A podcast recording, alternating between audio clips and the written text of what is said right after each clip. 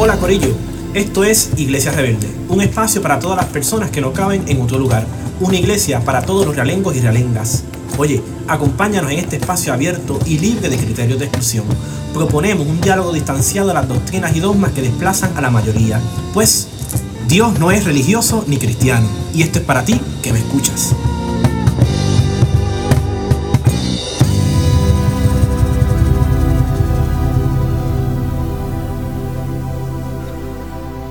Y nos excusamos por la gallina de fondo que está cantando, estamos al aire libre. Tú te excusas, pero es la hermana gallina y tú tienes que aprender a convivir con los hermanos de la naturaleza, Nestali. ¿Qué te pasa? Bueno, yo les tengo mis respetos, así que le pido permiso a las gallinas que nos den espacio para poder grabar esta cápsula de Iglesia Rebelde. Ok, estamos en el seminario evangélico y, y aquí la gallina se ha ido multiplicando y ahora vinieron a visitar a Nestali una gallina con sus pollitos y la tía y el tío y el padrino, la madrina, el papá, la mamá y, Y yo los les digo abuelitos. permiso, permiso porque es mi espacio y yo respeto ese espacio, pero tenemos que convivir por espacios separados.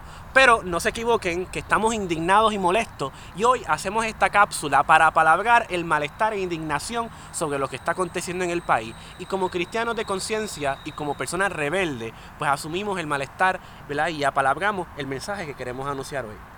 ¿Y qué te motivó? ¿Qué, qué, qué traes detrás? O sea, sabemos que te motivan las cosas que pasan en el país, te motivan las injusticias, te motiva la privación eh, de recursos y bienes para los que más lo necesitan, pero ¿qué texto o qué elemento, verdad, bíblico o teológico, dónde tú ves a Dios eh, en todo esto que te mueva? Pues mi, mi indignación nace, ¿no? De, de la violencia institucional, ¿no? De- del mal manejo y cómo se está violentando eh, a muchas personas en el sur por la situación que está aconteciendo y cómo el gobierno ha sido, aparte de irrespetuoso, violento en cómo ha canalizado y ha administrado los recursos del país. Pero yo estaba leyendo Éxodo capítulo 3 y, de, y en ese capítulo pues vemos una exhortación de Dios hacia Moisés. Y Moisés no es un personaje muy interesante porque es un personaje que de apercepción o de observancia propia de él no se ve capacitado. Pero Dios le hace una exhortación en tener que ir y ir a un sitio en el sentido de pedir la liberación de un pueblo. Bueno, Moisés ciertamente no se ve capacitado y entra en ese diálogo con, con Dios y le dice, le pone muchas excusas, ¿no? Pero la realidad es que la mayor parte de nosotros ni nos vemos y tal vez no estamos capacitados cuando sentimos esa, ese llamado de urgencia de parte de Dios para, para trabajar eh, en su obra. ¿O tú te sientes capacitado al- del todo? No me siento capacitado del todo, pero me siento convocado. Ah, pues eso mismo, muy bien. Entonces, ante esa convocatoria de Dios, ¿cuál es tu respuesta? Mi respuesta es ir frente al Capitolio a manifestarme y hacer una muestra de visibilidad de que mi indignación se tiene que exteriorizar con otras personas, en plural. Muy bien, entonces, además de ese gesto, ¿verdad? Tal vez concreto, pero de un solo día, de un solo momento, ¿cómo tú planificas continuar con llevando a cabo ese llamado o esa convocatoria y haciéndola real en tu vida? Pues yo creo que ahí entra el elemento ¿no? de cuál es el proyecto ¿no? que, que, que la figura de Jesús nos propone y nos exhorta ante la situación en la cual estamos viviendo. Y yo creo que por eso es bien importante ¿no? que, que resaltemos este, este texto en el sentido de, de qué nos está proponiendo, ¿no? esa exhortación. Así que me gustaría leer rápidamente cuando Dios le dice, así que tú irás porque te voy a enviar ante el faraón para que saques de Egipto a mi pueblo, el pueblo de Israel. Pero Moisés le dijo a Dios, ¿quién soy yo para ir ante el faraón y sacar a los israelitas de Egipto? Dios le respondió, irás porque yo estaré contigo, esta será la señal que yo te he enviado. Y me parece bien interesante porque quien está exhortando a Moisés a ir ante el faraón es Dios. Y yo creo que Dios ante este, este contexto de injusticia, de violencia institucional, nos exhorta a no quedarnos callados. Y yo creo que este, este no quedarnos callados no se puede manifestar o, o resumir a meramente a un día de manifestaciones, sino al proyecto ¿no? de reivindicación y de cómo tenemos que transformar la realidad por medio de los valores que nosotros queremos, de justicia, de solidaridad, de empatía y de derechos humanos. Ahí yo creo que está la clave. O sea, un día es importante, pero todos los días son imperativos. Exacto.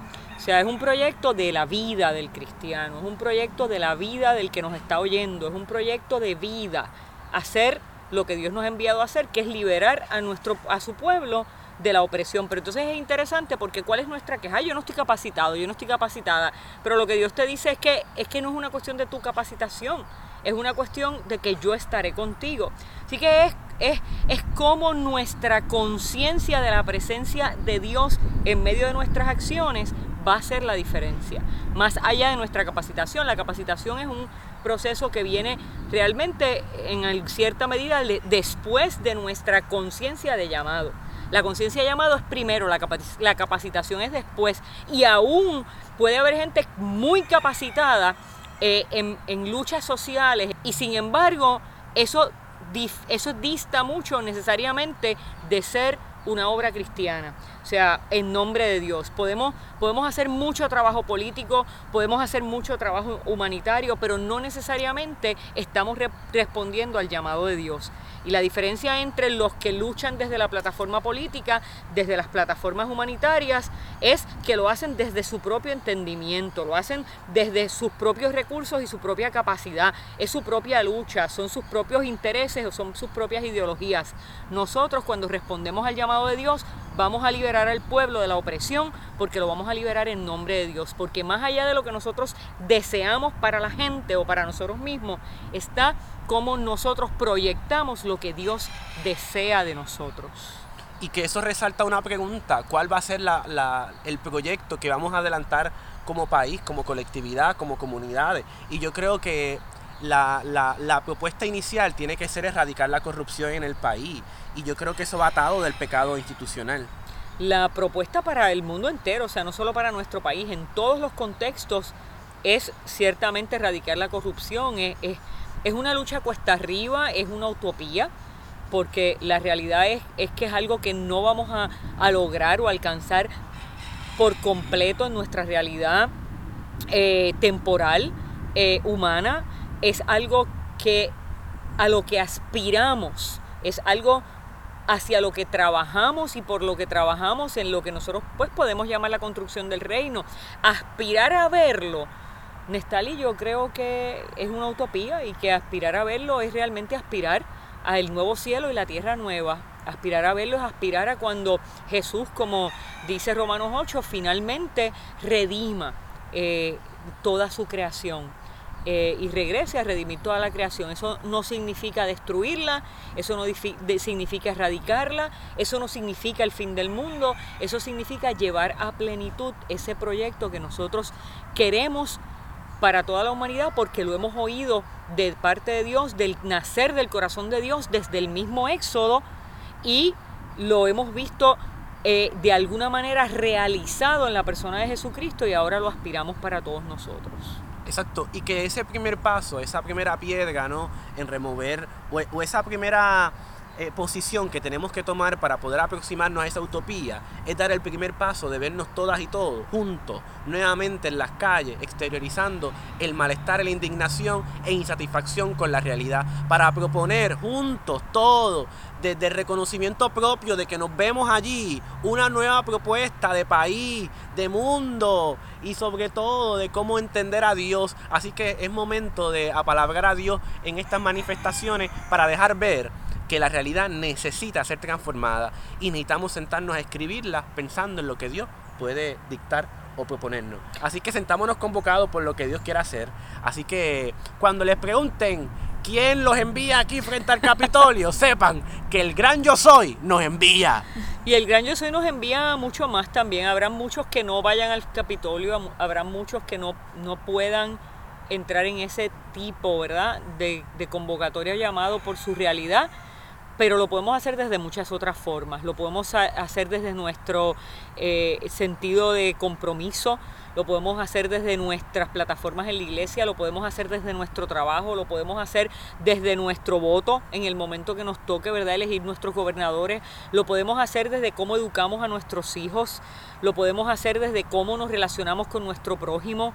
Liberar no es solo ir al Capitolio, al Capitolio liberar es también desarrollar una conciencia de, responsabilidad hacia el otro y la otra.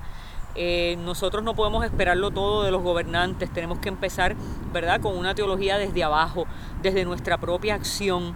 Y ciertamente nuestras acciones se multiplicarán y lograrán los cambios que nosotros deseamos, porque lo que hagamos desde abajo tendrá repercusiones en todos los sectores de la vida del país.